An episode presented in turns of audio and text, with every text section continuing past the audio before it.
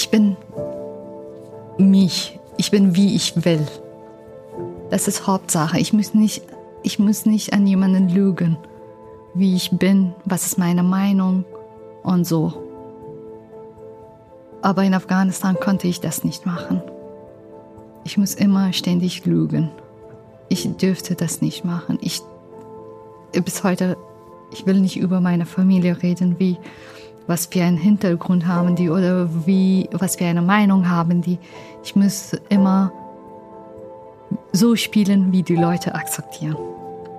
Aber in Deutschland habe ich das Problem nicht. Hallo und herzlich willkommen zu einer neuen Folge von Welthungerhilfe direkt. Mein Name ist Lena, ich bin Mitarbeiterin der Welthungerhilfe und spreche in unserem Podcast mit Kollegen und Kolleginnen oder Freunden und Freundinnen der Welthungerhilfe. Es ist Zeit, in diesem Podcast nach Afghanistan zu gehen. Und dazu spreche ich heute mit einer afghanischen Kollegin, die mich mit ihrer Geschichte wirklich unheimlich berührt hat. Zur Einordnung möchte ich vorab sagen, dass dieses Podcastgespräch bereits kurz vor der Machtübernahme der Taliban aufgezeichnet worden ist. Aber das, was meine Kollegin erzählt, erscheint aktueller denn je. Es ist die Geschichte von einem Leben auf der Flucht und die von einer starken Frau, deren Namen ich zu ihrem Schutz heute unerwähnt lasse. Bevor wir diesen Podcast heute senden, habe ich meine Kollegin nochmals kurz telefonisch gesprochen und sie gefragt, wie sie die aktuelle Lage seit der Machtübernahme der Taliban einschätzt. Man wisse nicht, wie es jetzt weitergeht, sagt sie. Und ich frage mich, inwiefern es erneut Erfahrungen und Erlebnisse wie diese von meiner Kollegin geben wird. Die Geschichte startet mit einer Kindheit in Afghanistan.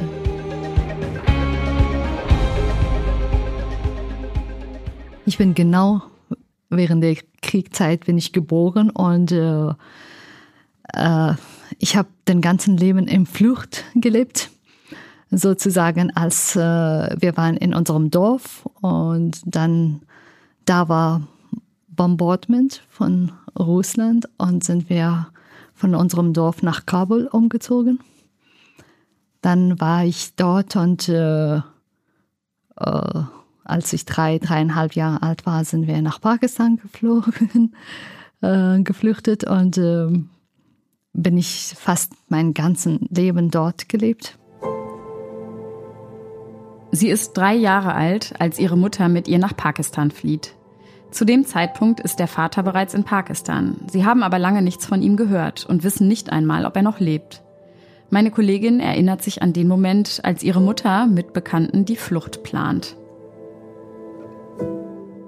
Papa hat verlassen das Land und wir wussten auch nicht, Mama wusste nicht, dass Papa lebt noch. Ähm, aber irgendwann kam so ein ähm, ähm, Post von Papa durch einen Freund, dass er lebt und wir sollten mit dieser Person nach Pakistan äh, einfach kommen. Wir wussten nicht dahin, aber natürlich äh, Mama wusste und was Mama erzählt ist, dass die hatten an dem äh, Nacht vorher, dass wir an dem nächsten Tag ähm, gehen sollten. Das haben die, die haben besprochen, dass ihr geht so und so. Damals war nach Pakistan zu gehen, es war genauso wie jetzt die Leute nach Deutschland kommen. Dann, äh, die hatten so besprochen, äh, Mama sagt, dass äh, mein, mein Cousin hat an Mama gesagt, dass wenn es nicht einen Weg gibt, dann vielleicht geht ihr ein Stück über ein Esel oder sowas. Und Mama sagt, dass du hast einfach geweint und sagt, dass ich will nicht. Und äh, dann hatten die bemerkt, dass ich bin total schlau und ich weiß, was die, worüber die reden. Deswegen die hatten mich einfach rausgenommen von diesem Zimmer. Und äh, die hatten das besprochen mit Mama und so, dass wie gehen wir dahin. Als ihr dann tatsächlich rübergegangen seid nach Pakistan, ähm, ist, das, ist das noch in deinem Kopf? Weißt du noch, wie ihr rübergekommen seid? Äh, ganz wenig. Ich kann so wie jemand ähm, geträumt, äh, sowas kommt, aber nicht wirklich. Ja. Und war dann der Start in Pakistan mit deinem Vater zusammen oder wart ihr ohne deinen Vater dort? Ähm, als wir gefahren sind, nee, Papa war in Pakistan und wir sind dahin gegangen und dann, wir sind in eine Wohnung gegangen und danach war Papa kam da und hat uns abgeholt. Ähm, aber ich hatte keine gute Beziehung, ich wollte nicht. Der war total eine fremde Person für uns, ähm, äh, weil ich war mit meiner Mama die ganze Zeit, so drei Jahren und deswegen ja, schon lange muss ich sagen, dass bis ich so ähm, total jung war, hatte ich keine gute Beziehung zu ihr. Zu, äh, zu ihr. Hat sich das ein bisschen geändert dann in, ab dem Moment, wo ihr zusammen ja, ja. in Pakistan wart? Äh, nicht damals, aber ich glaube, als ich älter geworden bin, dann hat sich geändert. Aber ähm, am Anfang 10, 15 Jahre nicht. In Pakistan wächst sie im Geflüchtetencamp auf, mit ihren Eltern, ihrer Oma und bald auch einem kleinen Bruder. Sie werden unterstützt von der sogenannten High Commissionary for Afghan Refugees. Den Eltern ist es wichtig, dass das junge Mädchen eine solide Bildung erhält. Und so kann sie in Pakistan auf eine Boarding School, ein Internat gehen. Ein bis zweimal im Jahr kehrt sie aus dem Internat zurück zu den Eltern. Wie die Kinder was haben, hatte ich nicht.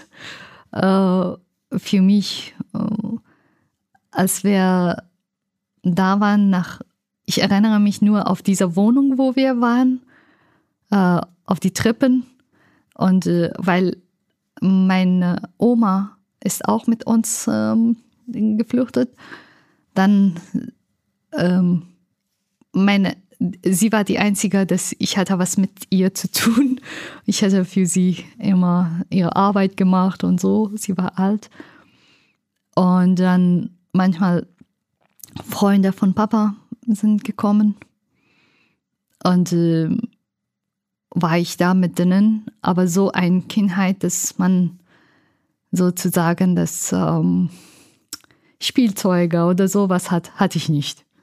Äh, und ich erinnere mich auch nicht daran. Ja. Damals in der, in der Schule, ähm, wie hast du dir damals deine Zukunft vorgestellt? Wolltest du irgendwie einen bestimmten Beruf erlernen oder wie ein Ja, ich habe mir immer so gedacht, dass ich würde ein äh, Art Ärztin. Und das war immer von meinen Eltern mir gesagt wurde, dass du solltest studieren und deine, ähm, deinem Land und deinem Volk ähm, einfach dienen. Das war der Aussage, dass damit bin ich aufgewachsen. Und deswegen habe ich immer daran gedacht, dass ich sollte die Leute helfen. Das war der einzige Motto meines Lebens. Nach ihrem Schulabschluss beschließt die junge Frau, zurück nach Afghanistan zu gehen, wo zu dem Zeitpunkt die Taliban herrscht.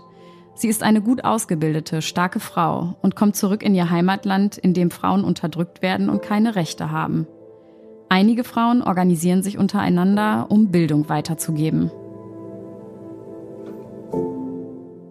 Aber als ich mein Abitur gemacht habe, damals war es dann Taliban in Afghanistan, aber bin ich nach äh, Herat, das ist in, in Westafghanistan, bin ich da hingegangen, da wohnte eine Tante von mir. Und ich habe dort so Underground School gemacht.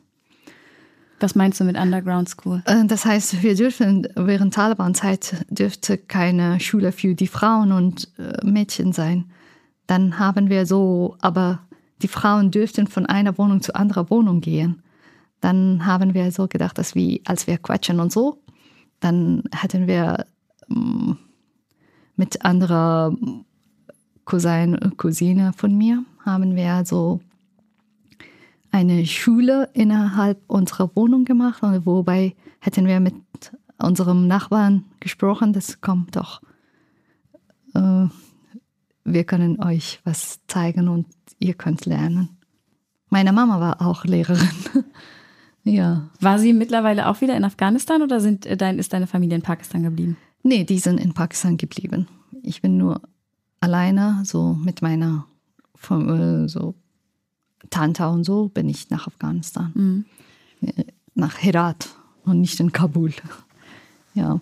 Herat war während der Taliban ein bisschen lockerer als den Rest Afghanistan, würde ich sagen. Okay. Aber da war auch vieles passiert. Während der Taliban bin ich angeschlagen worden und so.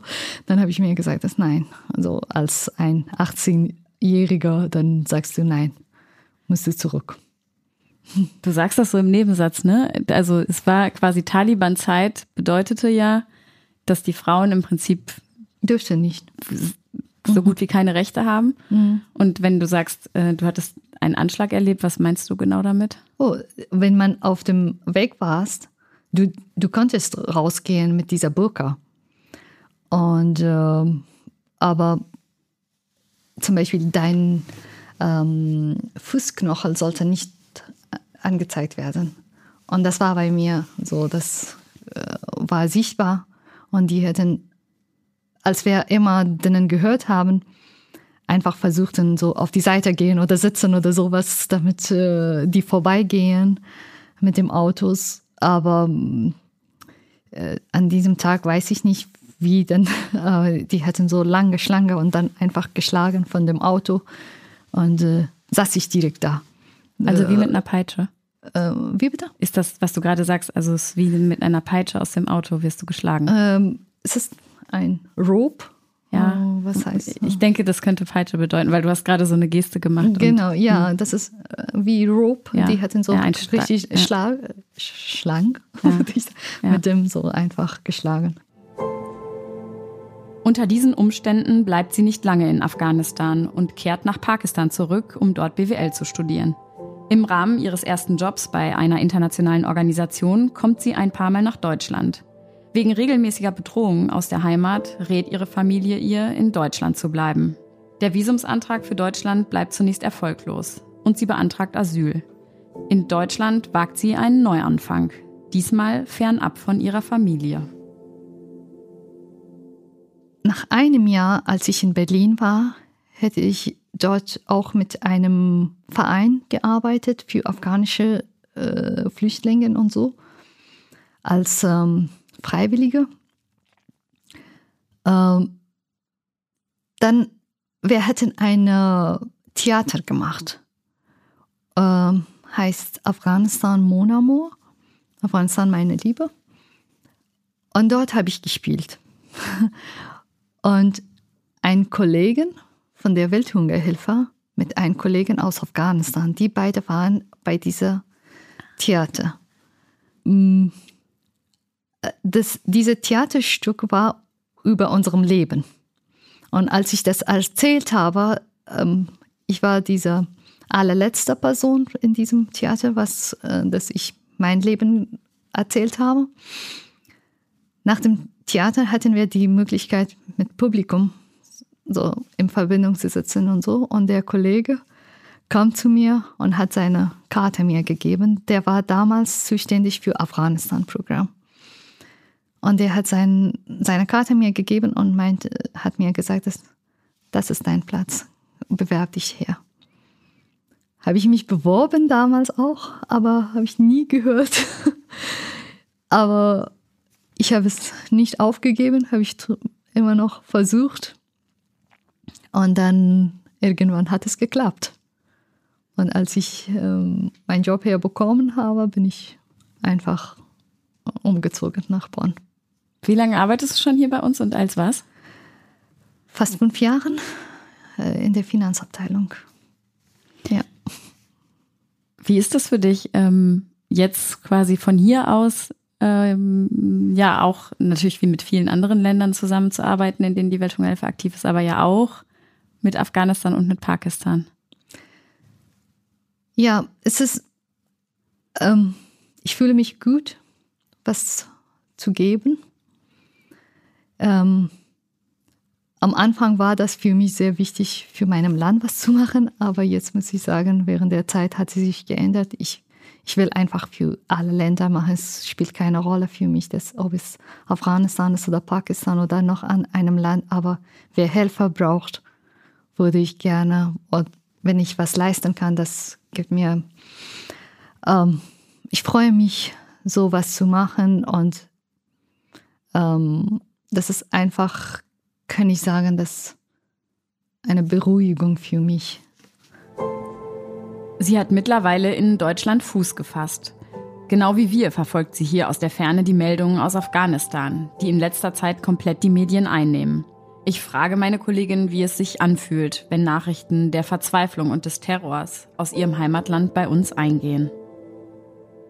Wenn man in Afghanistan lebt, dann merkst du nicht so viel, weil alle leben die gleiche Situation. Und ähm, du merkst nicht so viel. Aber jetzt, wenn ich hier bin und meine Familie, die ganze Familie dort ist, für mich jede Nachricht, ich denke immer, dass jedes Mal es kann einer von meiner Familie sein. Mhm. Dieser, dieser Motor zu helfen, den du ähm, so mitbekommen hast. Mhm. Du hast gesagt, das haben dir deine Eltern immer mitgegeben, ne? Ja. Woher kommt diese, woher kommt diese Eigenschaft, dieser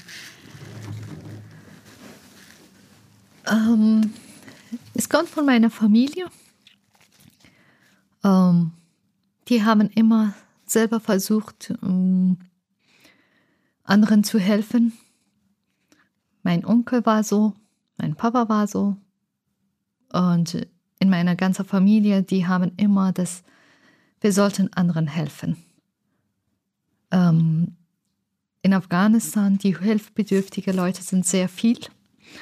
Und ich muss sagen, dass ich bin sehr privilegiert, dass ähm, als eine Frau in so einer Familie zu sein, ähm, wobei ich dürfte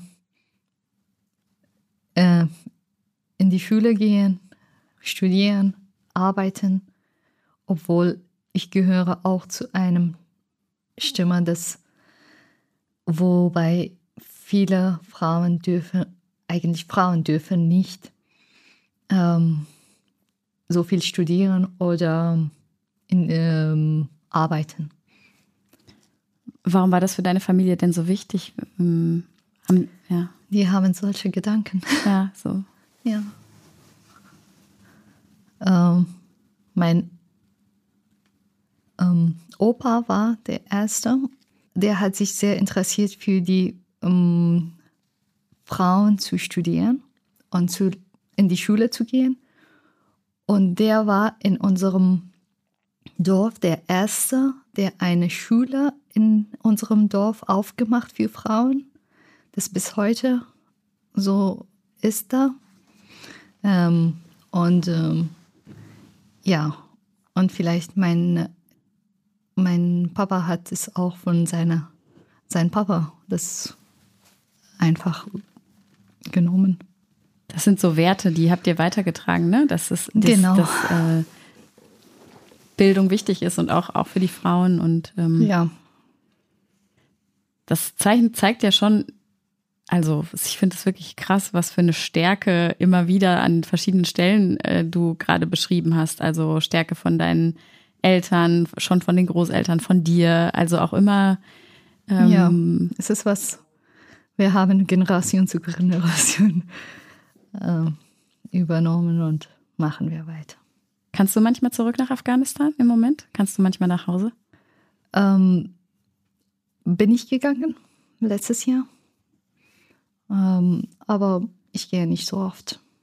Was mich so beeindruckt hat, ähm, das habe ich dir ja auch gestern gesagt, als wir gesprochen haben, dass ähm, wenn wir hier von Afghanistan hören, und ich glaube, über die Welthungerhilfe haben wir immer noch einen anderen Draht zu, zu Afghanistan, aber außerhalb der Welthungerhilfe, man bekommt immer schlimme Schlagzeilen, es ist irgendwie immer Konflikt, Krieg, Gefahr, wie du sagst, mhm. Attentate. Es ist so, ne, durch die Medien ist es so durch schlimme Bilder geprägt. Und ähm, im Kontrast dazu gibt es hier einige Kollegen und Kolleginnen, die in Afghanistan gearbeitet haben und auch eine Zeit lang gelebt haben auch manche schon, die hier im Podcast erzählt haben. Und die haben ihr Herz an Afghanistan verloren. Also sie sind in irgendeiner Weise hat das Land und die Menschen dort sie total krass berührt. Mehr mhm. auch äh, oft als andere Aufenthalte. Das habe ich wirklich schon oft gehört.